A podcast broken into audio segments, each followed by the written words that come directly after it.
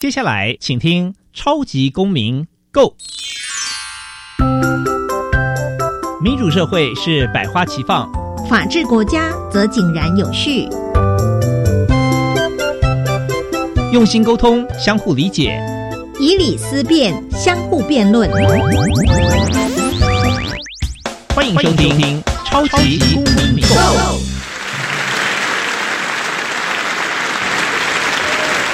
欢迎收听《超级公民购》，本节目由教育部委托，由国立教育广播电台与财团法人民间公民与法治教育基金会联合制播。我是节目主持人夏立明，大家好。哇，今天呢，《超级公民购》要跟大家来聊一聊什么呢？我们今天呢，又要来聊司法改革哦。其实呢，有准时收听我们节目的听众朋友都知道，说其实我们一直非常关心呢司法改革的各个面向。那今天呢，我们想要来跟大家聊一下。司改的过去、现在以及未来哦，为什么这个议题这么重要呢？因为其实呢，我们每一个人活在现在民主的制度里面呢，司法跟我们是息息相关。那我们这么多集聊以来呢，大家就会发现说，并不是今天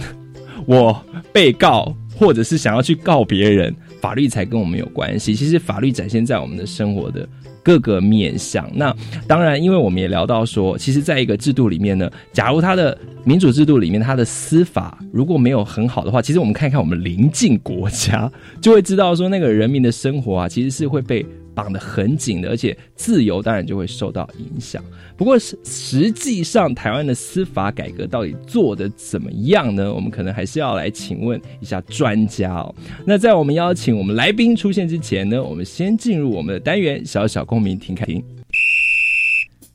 小小公民听看听。在这个单元，我们将会带给大家有趣而且实用的公民法治小知识哦。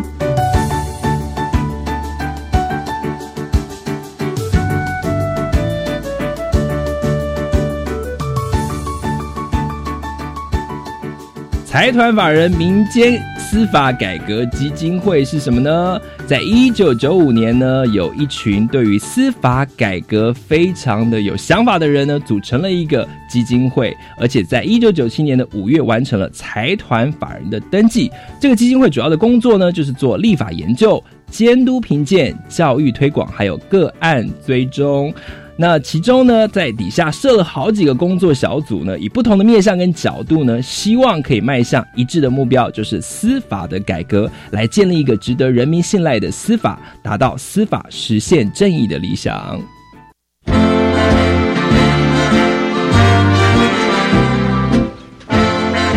公民咖啡馆。倒杯咖啡，跟我们一起在公民咖啡馆分享近期最具代表性的公民时事。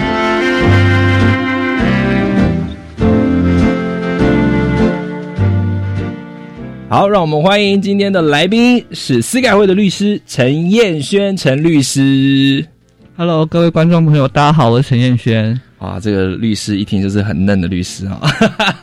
声音非常的年轻哦，本人也相当的年轻哦。嗯，今天请到陈律师 来到节目上哦，他在节目前一直跟我说有一点紧张，我说不用紧张，我们听众人都非常非常的好，因为大家都是对于呃公民议题或者是法律议题有兴趣嘛。那今天呢，我们定了一个，我一开场就讲了，好像有一点。好像有点哇，有点困难。司法改革的过去、现在以及未来哦，我想先问问陈律师，你自己在司改会的参与是从什么时候开始？我从司改会是今年一月的时候，呃，就是担任专职律师，到现在。九月已经过了八个月的时间。好，那各位听众朋友听到的是，可能我们节目已经录完了，所以呃，陈律师呢是果然很嫩哦，从一月来到九月，所以但是我相信您一定在进入司改会之前就已经知道司改会这个团体了。就像我讲的，他在一九九五年就已经成立，还是其实你也不知道？我知道，我在其实我大一的时候就参加过司改会一些，就是他们有些学生自工的一些活动哦，所以所以是透过网罗进入了司改会。那嗯，当然，因为进入司改会之后呢，就像我刚才讲的，其实它的已经有呃一段历史了。在这段历史里面呢，其实如果大家去回顾的话，其实很容易可以找到一些资料，就是说当初呢，这个司改会在成立的时候，其实是。还是很辛苦的哦。虽然后来是以财团法人的方式登记，因为我们知道台湾有分社团法人跟财团法人嘛。那财团法人就基本上你要有一千万以上的资金，你才可以成立财团法人。那这一千万当然是靠当初成立的时候呢，很多的成员有钱出钱，有力出力，而且一开始可能还没有办公室哦，要寄住在很多律师的事务所里面啊，然后这样东审西审啊，才今天有这样子的一个规模。还有后来呢，变成台湾。人耳中很熟知的民间司法改革基金会，那当然叫做民间司法改革基金会，应该就是跟想要跟官方对不对？政府的司法改革有一些区别，对不对？陈律师，对，就我们呃司改会创立的目的，就认为去做司法改革，它并不是只有官方做就能够成功的，它必须由民间。也来也来做，所以说我们认我们创立司改会的目的呢，是认为司改是要一个由下而上的改革，并不是说就是今天呃司法改革就官方自己做了改革，然后自己做自己觉得好，这样司法改革就成功了，就闭门会议这样。对，所以必须要民间的力量来推动，所以整个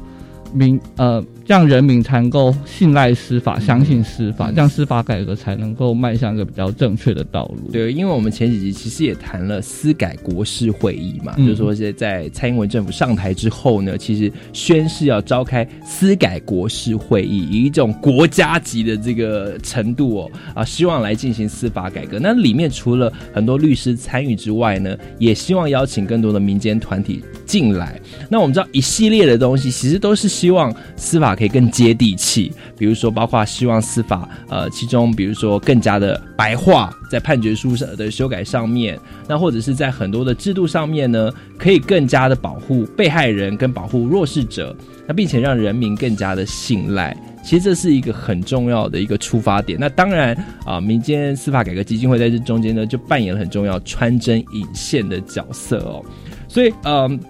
这样子的一个团体呢，其实是非常非常缺乏资源的，因为呢，我知道很快的在九月二十九号，呃，司改会就要举办一场募款的参会哦。那一般的民众其实常常都会很好奇，说，哎，像这样的团体到底要怎么生存下去？陈律师，那我们司改会的它的资金的来源是怎么样？有政府给的钱吗？还是怎么运作？好，跟各位观众说明，就我们司改会呢是没有拿政府的任何一毛钱的，我们所有的钱都是靠民众自发性的捐款，才让我们能够组织继续的维持下去。所以，我们其实非常珍惜，就是每一个民众，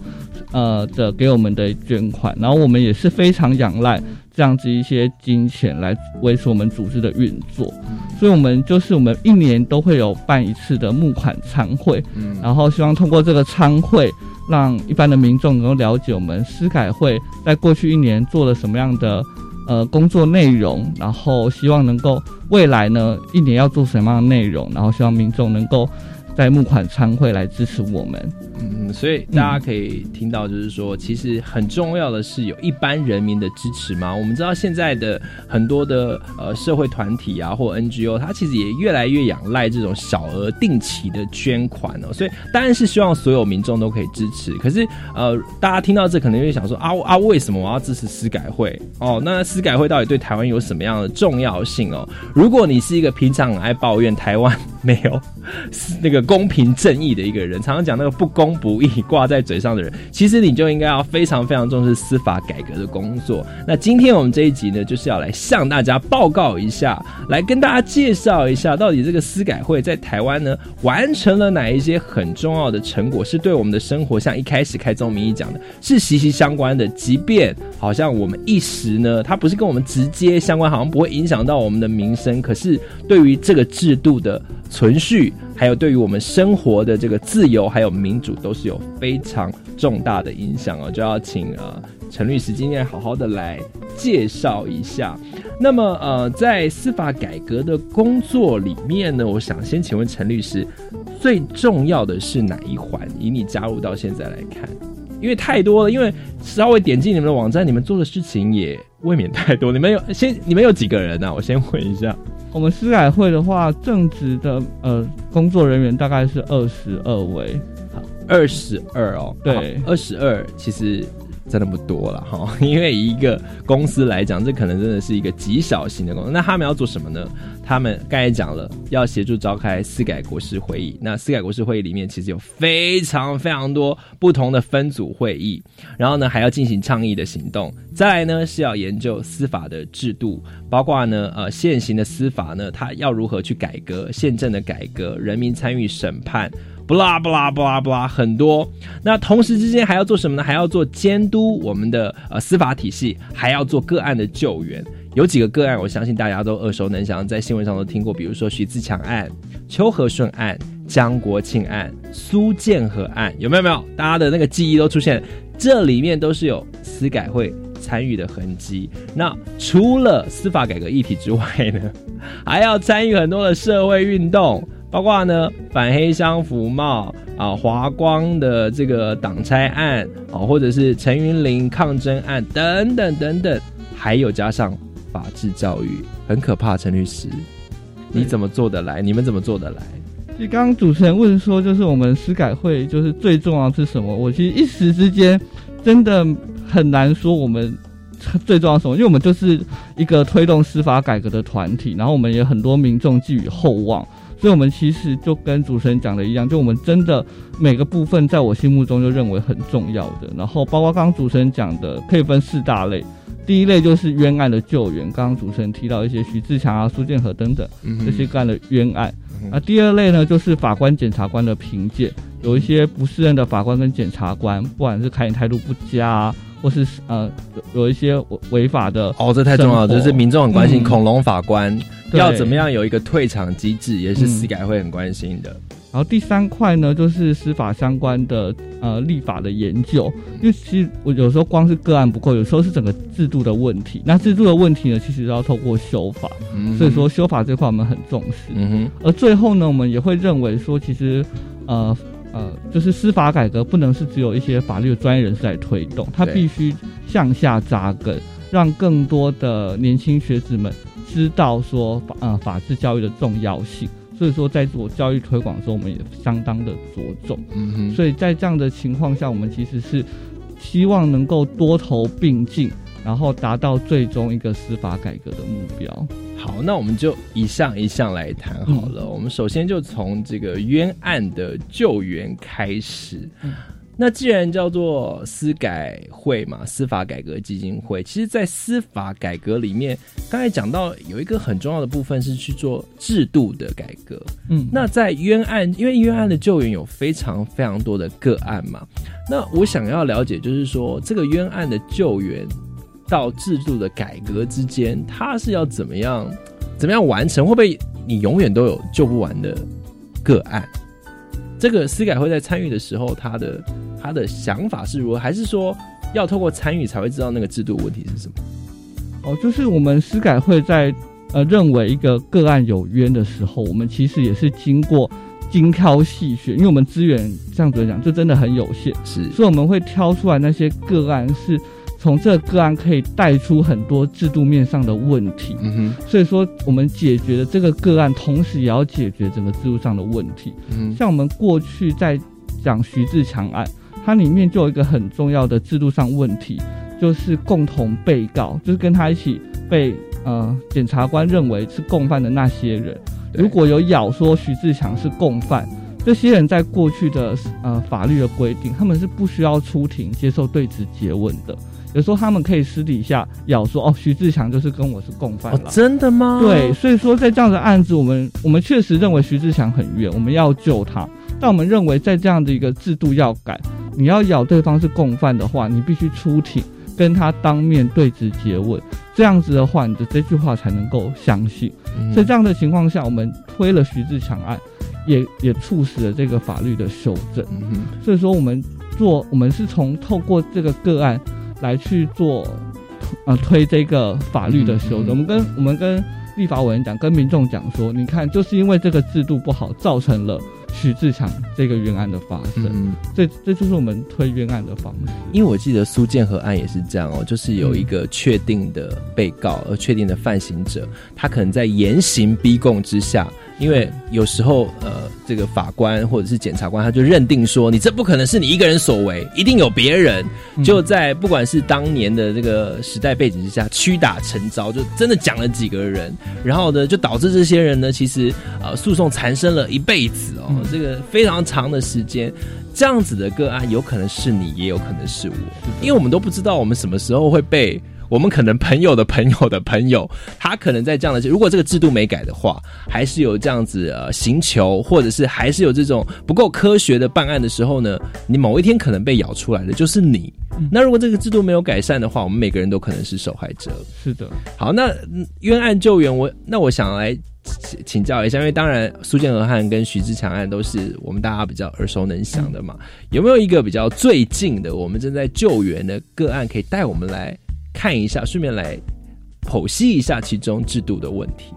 好，最近我们司改会在救援的重点冤案其中之一呢是陈敬凯案，他是一个蛮特别的案，他是一个盲人，然后他被控就是他成为盲，啊，他是因为车祸而成为盲人，然后成为盲人之后他就去领他的保险金，嗯，然后领完之后呢，他被起诉是诈欺，说他诈保。说他其实根本没有忙，所以保险公司告他是不是？没错，是保险公司呃去呃，但是去检举他，去呃去告呃去跟呃地检署告发这个情况，然后地检署认为是他没有忙，所以就把他起诉。那为什么会有这样的状况呢？是他发生车祸之后，他去了医院检查，然后医院检查的结果都认为他的视力已经退化到全盲的状况了，只是呢他在。这样子检查结果之后呢，他做了一些一般人超乎一般人想象的事，比如说他还是可以跳舞，可以丢飞盘，可以打桌球，就会让人家觉得你是一个全盲的人，为什么你可以做这样子这个事情呢？所以说在调查之呃下呢，呃这个法官就会认为说这个行为其实不太像是一帮全盲的样子。那为什么会有这些？医为什么那那他就会怀疑过去你去医院做的这些检测为什么认为是全盲的？然后去然后去看这些医院检测的时候呢，然后 这些医生就说了，就说哦，他我做我虽然有做出这个检测没错，但做出这个检测呢是需要病患的配合。这样讲可能有点困难。比如举例来说，比如说我们在一般假设你近视好了，你去去配眼镜的时候。不是会有一个小机器会测你的视力，就是他医生呃会叫你看一个圆孔，一个机器看圆孔，那里面有个小目，对，然后看完之后，他就会测出你的度数是多少，哦，对，然后但这个度数要测得出来的前提是你必须要盯着里面那个小目看，你才有办法看出你的视力度数是多少。嗯所以说医生说哦，如果他今天陈敬凯我测出来是全盲，但他又可以做这些。跳舞啊，丢飞盘的动作，那有可能就是我在测他视力的时候，他其实没有配合我，对他就是故意不看，所以啊，我才会测出他是全盲，然后他最后可以做这些跑跑跳，或是一般盲人做不到的动动作。对，所以法院上就有这些的证据。这时候法官就想说，好，在这样状况下，似乎就是陈敬凯他就是这样子在医院测的时候不配合，然后后来又做出这些。动作，所以就认为他是诈保，他没有全盲。嗯，好，那在诉讼过程中，其实有非常多的相关其他的鉴定，就是陈金海他当然觉得他不服，他就觉得他一个盲人，他可以做到这样一个事情。然后我先讲鉴定的部分，然后。他就去找其他专家来鉴定。那其他专家呢？包括像台大心理系，或是像阳明大学视神经专家。那他们的以他们的专业领域在做鉴定的时候，他们有想过有想到过去的这些鉴定有可能陈敬凯是不配合的状况是之下再去做的鉴定。所以说他们的鉴定内容会有。去检测说到底曾经还没有配合，包括他会在旁边测录，或是他们一些鉴定是直接用呃比较精密的仪器叫 MRI，直接测他的大脑反应。是，但这个情况下就是骗不了人的情况下呢，认为陈敬凯测出来确实是全盲的结果。嗯对，所以在后面这个鉴定，他确实是有测出全盲结果，而且认为陈敬凯是不可能骗过这些专家的。对，这只是这样的证据呢，在法院没有被采信，所以说最后还是判决陈敬凯有罪。那大家可能心里面还会疑问，好，那你总是要告诉我说，那陈敬凯全盲为什么可以做这些动作吧？对，那其实就是牵涉到陈敬凯案，我们要救援，呃，一个制度上很重要的是，我们认为，其实我们一般人在判断一个事情的时候都有偏见，嗯就我们内心对盲人的想象，就是你看不到，你什么事都没有办法做，你必须拄着一个杖，呃，拐杖，然后去东碰西碰对，会用摸的，会用听的，你认为、呃、盲人就是看不到这样的偏见，但实际上呢，盲人他其实是有感知的，比如说，嗯啊，大家观众可以现在，比如说把眼睛闭上，然后手在眼睛前面这样挥几下，嗯你其实可以感到感觉到有东西在你眼前，因为其实你虽然忙，但是你还是可以感受到光的变化。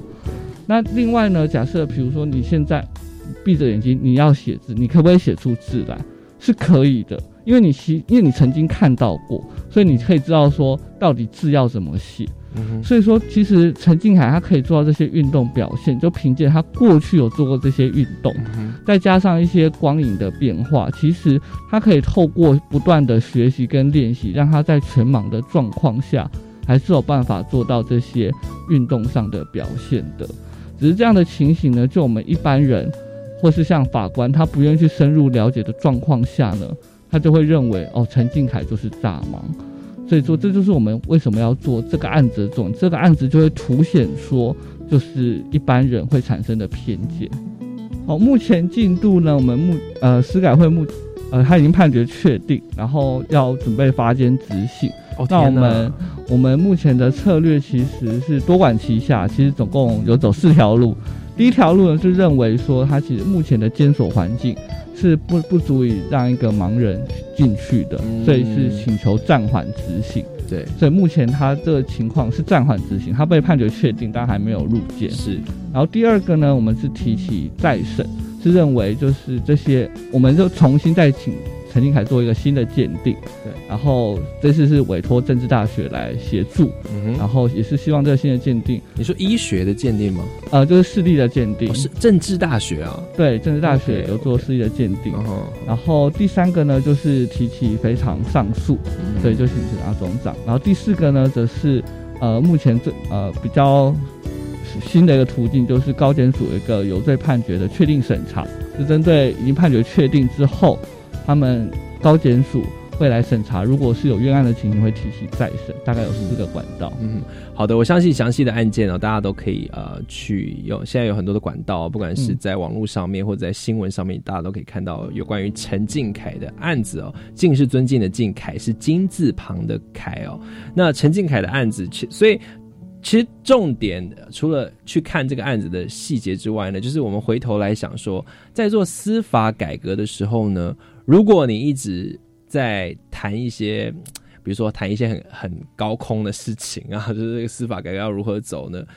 当然，制度修改很重要，这个这个前面已经讲了很多。那其实呃，政府由上而下的修改的时候，常常也是从制度上修改。可是呃，司改会这个很很令人觉得非常重要的一个部分是，它还跟很多的个案有这么紧密的联系。只有把这个细致的部分抽丝剥茧之后，我们才可以看到说啊，原来我们法官还有新政的问题。我们以为事件到了进入了法庭之后呢，他就可以得到一个。非常公正的审理，这是我们自己的想象嘛？就是说，那个坐在上面的法官，他是完全的会没有偏颇的来判案。可是，在这个案件里面，似乎法官可能他自己呃，在审理的时候呢，对于有罪有罪的判决，他就已经他从他的这个判决书里面看起来，他已经就是比较采信的是这个，包括是呃这个爆料者提供的资料啊等等之类的，但科学证据反而是没有采用的、所以。它就可以让我们看到，如果我们每一个人进入了这个法庭，不管是因为什么案件，如果我们也在某种情况之下被人家只认为是有罪的，而也因为法官的新政被判有罪的话，那当然是一个冤案一场哦。所以这是司改会一个从救援个案里面看到如何推动制度或了解制度里面还有什么缺失，一个非常重要的部分。那聊到这边呢，我们稍微休息一下。那还有几个呢？司改会很重要的在司改上面很重要的成果，我们要跟大家来分享。稍微休息一下。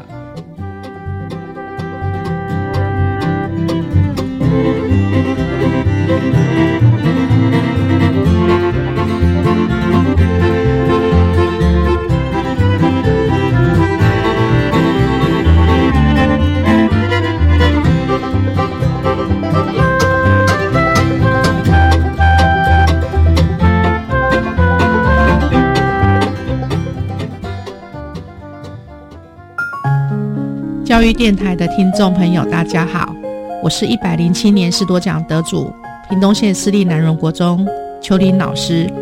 对我来说，教师是一个陪伴的工作，在陪伴孩子成长的路上，我看到孩子的成长，在这成长当中，我也磨练了自己的教学技能以及心性品性。那我更能感谢我跟我一起工作的工作伙伴，呃，祝天下的老师身体健康快乐。Of how beautiful Taiwan must be. 来台湾放轻松，看美景，体验在地文化，学华语，配合台湾丰富有趣的节庆，教育部开发可以直接跟当地民众交流，亲自走访台湾各地的客游城。诚挚邀请各国朋友来台观光学华语，一边玩一边学。上网搜寻“台湾观光学华语”。以上广告是由教育部提供。你有多久没有回到大自然的怀抱，静静坐在溪水边，聆听大地的声音？十月六日至十月二十一日，松山文创园区五河之岛台湾文学的河流记事展览，邀请你来一起听河流说故事。详情请洽趋势教育基金会官网，团体预约导览，请拨零二二七三三零五一零。我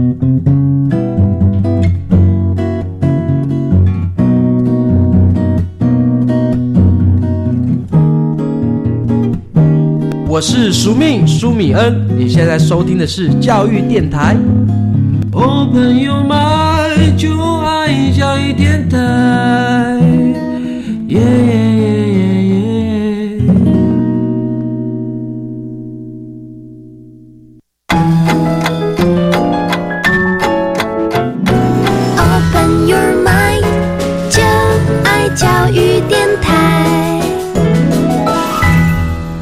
超级公民购回到现场，九月二十九号呢就要举办募款参会的司改会，得要向大家证明为什么要捐款给这样的一个机构哦。其实，在上一段我们已经看到了，说真的有冤案发生的时候，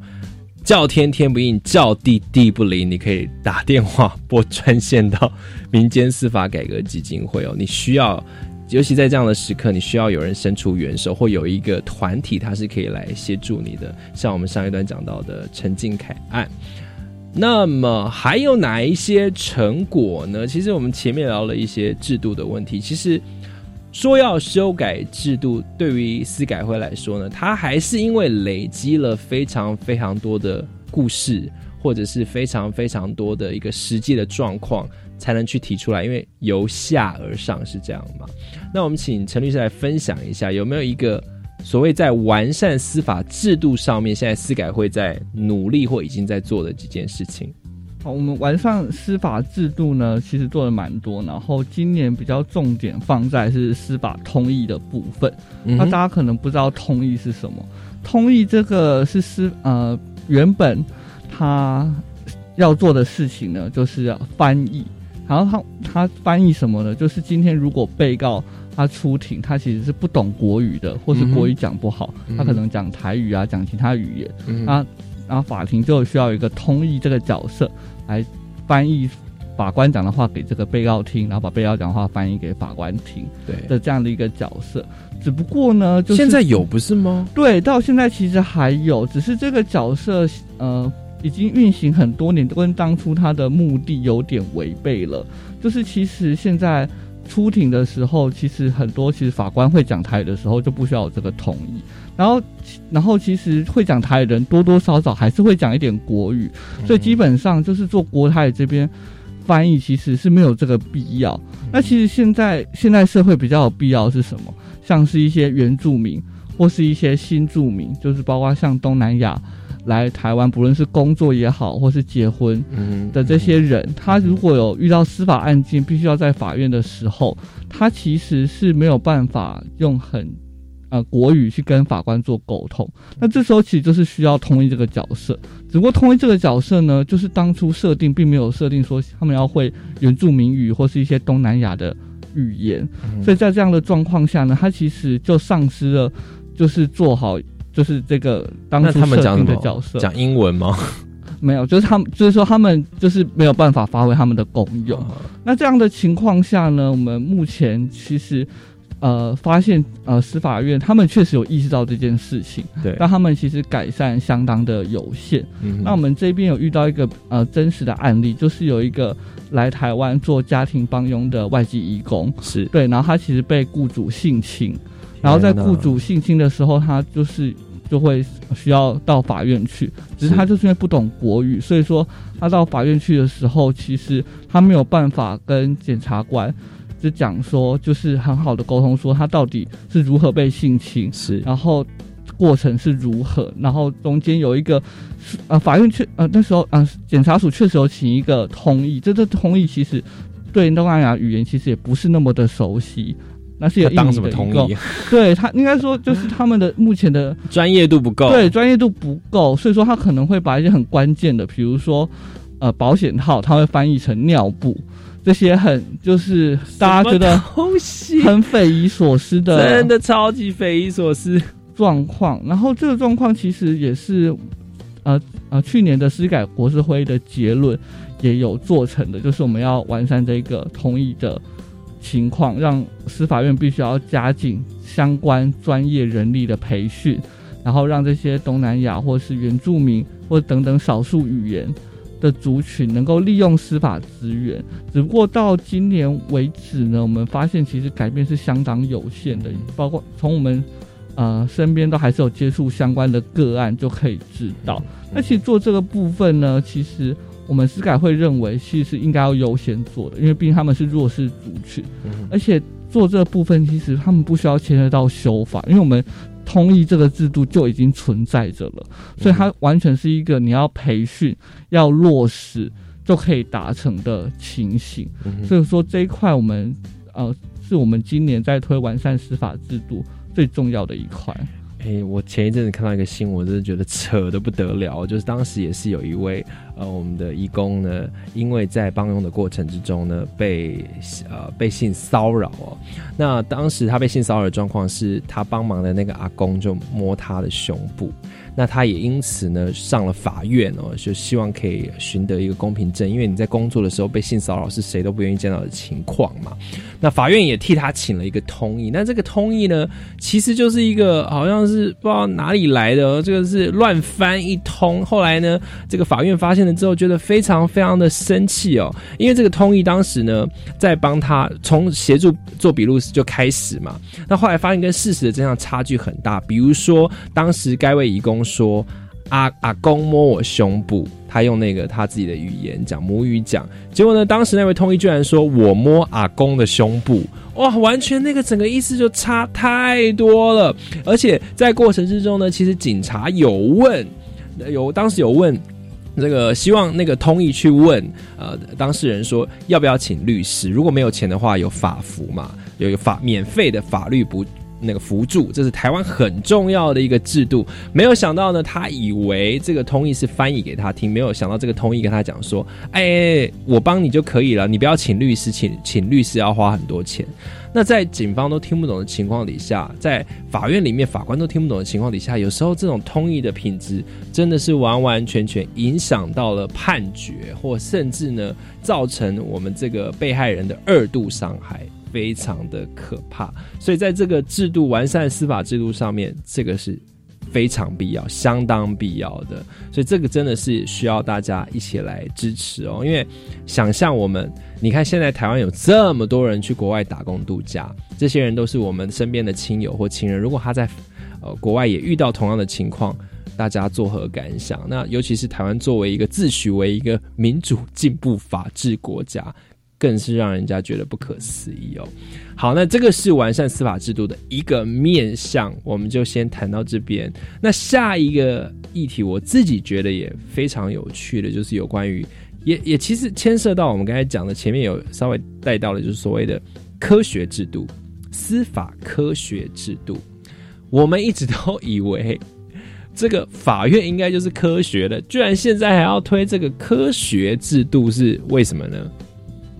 好，就是我们大家会觉得说，其实现在科技已经很发达了，所以其实要凶手绳之以法，其实是相当容易。是我们 DNA 检测，对，就是测一下 DNA，大家可能看一些网络的影集啊，或是一些电视剧，就觉得 就是就是法网恢恢，就是真的是没有办法逃逃露出这些鉴识专家的法眼的鉴定。大家这样想，但其实实际上的过程可能大都大家没有想没有大家想那么的。简单，比如像刚刚主持人提到 DNA 好了，就我们会觉得 DNA 这种东西是不是就是现场采个简体，然后一比对就知道凶手是是谁或不是谁？对啊，对。但是你知道实际上在 DNA 检测的时候，它除了它可以跟你说是或跟你说不是之外，它还有第三种选项，是说不排除你是，你觉得？就是我们一般人都觉得不排除你是到底是你是还你不是，你可以说个清楚嘛。但是就是见识人他们就会做出这一种就是模棱两可的选项。然后在这样的状况下，你到底要怎么用这份鉴定报告，其实就让法官又存有很多的空间。其实不管是 DNA 好，测谎报告也是，测谎报告大家以为测出来结果都是有说谎没说谎，对，但其实也会有不排除你说谎。这样子一个选项，而且根据实际上的经验来讲，其实多数就是你说谎跟不排除你说谎，其实从来就是大概只有百分之十不到是你没有说谎这个选项。那法官要去判断运用啊，这是一个很重要的啊。没错，然后这也是我们说啊，那你做你这样子检测总是要给我看，就跟就看你的检测的过程吧，是就跟我们其实。不管是国小、国中、高中做实验，不是要写一个实验记录本，然后交个实验报告吗？那大家猜猜看，就是鉴识人员交给法官，他的报告交了几页？一份 DNA 报告，嗯，可能两页吧。哇，主持人真的是很没有啊，因为一因为我在想说，他是不是交了一个很简单？因为法官也不可能读什么很多太多的内容。对，基本上就是大家。觉得 DNA 报告是很复杂，没有它很复杂，但是最后鉴识人员交给法官看的就是只有两页的报告，就会说哦，我现场采到的 DNA 的型是什么样的的 DNA 排序，对，然后我我跟这个凶手的比对是这样比呃的排序这样，然后比对结果的准确率是多少，就是其实就是只有一份实验报告给结论，如果这个在各位求学过程中交这种报告，铁定是被老师就是给不及格的成绩。对，因为我之前就有听过，因为。是一般的民众，人家电视剧都演说，哎，是不是你儿子？然后拿出一张，然后就底下最底下会显示。可是事实上，应该要呈给法官的是，应该是你整个 DNA 检测的过程，详细的描述，或者是你你那个检体的过程，比如说啊，采集了几次，然后呢，这个检测的过程，就如同刚才陈律师讲，他的细节是怎么样？但是现在呢，其实很惊讶的是，发觉说，嗯。一样，就是我看到几个新闻报道在讲说，之前有几个，比如说应该是采验精益的，可没想到呢，他送检的根本就是写意，或者是说里面有血液混精液，但是他直接报告就跟你讲了说，哦，结果就是反正他就是测验就是有是他的 DNA，可是那个细节就有问题啊！如果今天你测的这个还含了别人的血液，那这个简体可能就被污染啦，等等的这样子的细节都在里面，而目前呢，我们的。司法的这个科学制度里面是没办法解决的哦，所以现在司改会也希望可以推动一个在司法体系里面有一个自己的科学鉴定的审查单位，对不对？但是这个单位到底到底要放在哪，可能还需要谈，因为我们现在的司法鉴定好像呃蛮复杂的，有几个分属于不同的单位底下，所以能不能有一个所谓的司法体系可以运用？然后具有公信力，可以协助法官来做科学判断的单位，我觉得是相当重要，而不是随便提交一个报两页报告就决定你的生死，太可怕了。不然像呃，我们有很多的冤案，江国庆案，我记得也是因为这样子才被揪了出来，说哎，这个。当初这个简体有问题，你怎么可以给人家这样子污染的简体就给他放到你的报告里面？哦，这如果是没有相关有法律经验的人去翻阅或重新提问的话，那太可怕了。这个被呃冤死的江国庆在天之灵，可能永远都没有办法得到一个公正的公益的平复哦。所以这是有关于司法科学制度上。那嗯，我们稍微休息一下，回来其实还要再跟大家讲一个很有趣的是法治教育。所以司改会。也要做法治教育哦，那到底内容是什么呢？回来跟大家分享。越来越美，越来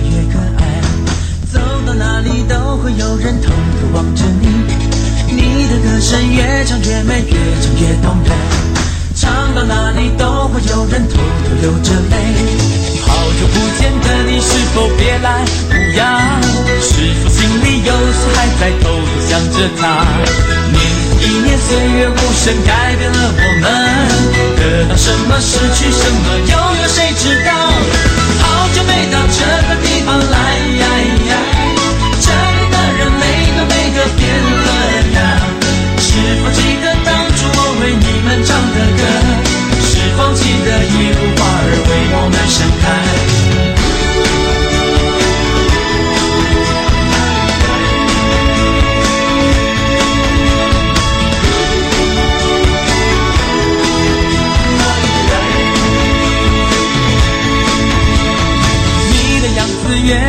来越来越可爱，走到哪里都会有人偷偷望着你。你的歌声越唱越美，越唱。Open your mind，就爱教育电台。超级公民购回到现场，今天呢，我们的来宾是司改会的律师陈燕轩律师。那他要来告诉我们说，到底司改会做了什么事情？而且现在资源很缺乏，如果大家有机会的话呢，可以大家多多的小额捐款，尤其是在啊前面的几个段落，其实都听到了一个非常几个很重要的关乎我们的制度的一个司法改革的议题。那么接下来这一段我们要谈的是法治教育。哎，奇怪，这不是我们这个节目的基金会—— 公民与法治教育基金会要做的吗？你们干嘛来踩线啊？哈，你们想干嘛？呃，开玩笑的啦，就是说法治教育有不同的面向哦。那当然啊，过去有听我们节目的听众应该知道说啊，我们这个公民与法治教育基金会其实很强调的是在校园内的呃，包括公民教育的建立，还有民主制度的介绍，包括要怎么介绍啊。比如说呃，正义啊、隐私啊、责任啊，这是我们过去谈了。那司改会要做的法治教育是什么？好，司改会做的法治教育呢，是会比较有目的性的。就我们前面讲，我们目的就是做司法改革，然后做司法改革之所以要做教育这一块，是要扩及就是关心司法，然后。支持我们推动司法改革的群体，这是我们这样的目的。所以今天这样的，我们会根据这个方向去做我们法治教育的推动。所以说，目前的话，像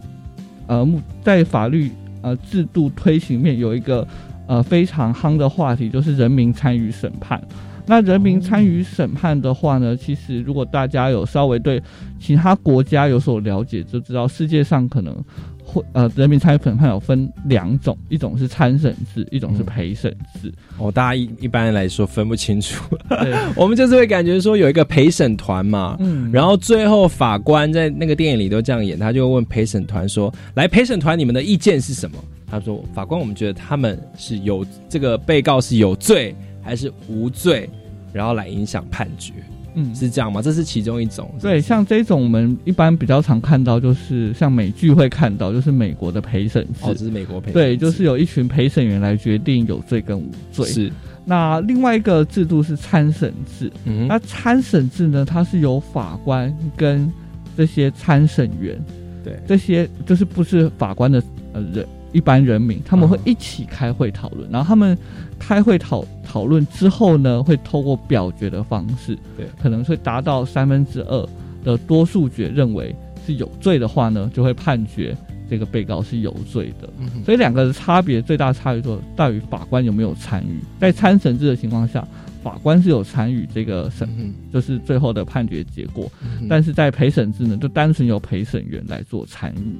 对，那这两个制度呢，就我们目前的呃政府，在我们台湾呢，其实是要推的是参审制这个路线。了解。但我们会觉得说，其实这两个制度各每个国家都有不同的采纳，比如像日本、德国就采参审制，然后英国、美国就采。陪审制，嗯哼，那我们司改会的立场就认为，既然这两个制度都有不同国家才，可代表这两个制度其实都有它的优缺点在。是，那有在优缺点都有在的情况下，到底哪个制度是符合台湾的？其实我觉我们会觉得说，应该要先两个都推用看，等于是做个实验。嗯哼，就是我们既做参审制，也做陪审制，嗯，然后同时推行。那推行的一段时间，我们预期是五年。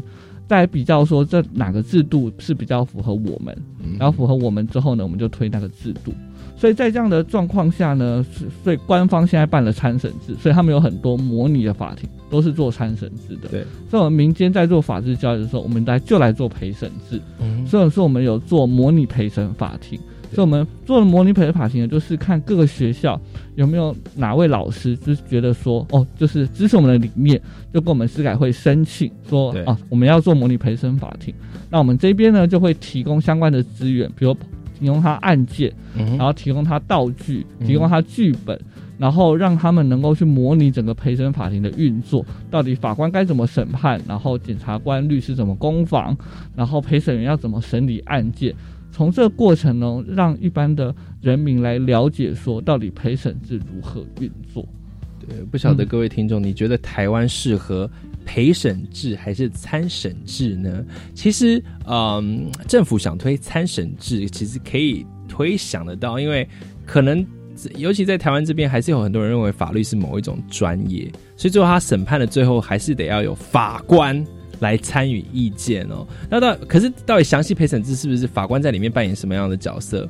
呃，我自己其实也也蛮好奇的，就是说到底哪一个制度是适合？那大家可以听到，就是说您对这两个制度有兴趣的话，可以进一步来研究。但司改会要做的就是呢，今天政府有推行了这样子的一个方案，但是今天有另外一个。政府推参审，那我们就来试试看陪审嘛。我们在没有实验之前，其实很难知道说台湾适合台湾未来的这个法律参与制度是什么样的一个方式。因为现行的法律在审判的时候，可能就是会有很多的问题，而且人民几乎无法参与司法。你到法院去，你就会觉得自己好像。很渺小，然后现在就是很像包青天，有没有？法官大人决定一切，然后你去。有时候我们看到在一些啊判决里面，其实或者是现在有时候有一些人接受报道都会讲说，哦，有些法官很可怕，就是位居高位，然后又讲一些你听不懂的术语啊，甚至有时候态度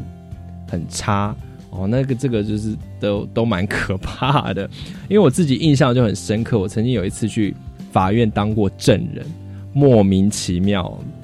这个故事赶快来跟大家简短分享一下，就是某年 某年，在好几年前呢，就是我跟我朋友一起去租机车，然后后来呃租机车的时候呢，就跟机车行闹得很不愉快，有没有非常常见的一个剧情？学生就是会发生这种事，因为就是你租完机车，然后机车行就会说啊你刮到什么，就要你叫你赔钱什么的，所以那时候就有一些不愉快，可是当场就呃口头和解了，这样，那我们就想说没事了，没想到某一天我就接到我朋友电话，就说喂喂喂。那个，我跟你讲，你可不可以来出庭当证人？我说发生什么事了？要出庭当证，太可怕！我一辈子没有去过法院。他说哦，因为我被那个机车行告，因为呢，我的朋友他因为当时跟机车行口角不开心哦，然后就上网写了评论，就说这家机车行是黑店，不啦不啦不啦不啦。然后呢，他跟我讲说被那家机车行告，然后要我去。协助当证人说，当时的确他们是有一个要栽赃我们这个实际的过程。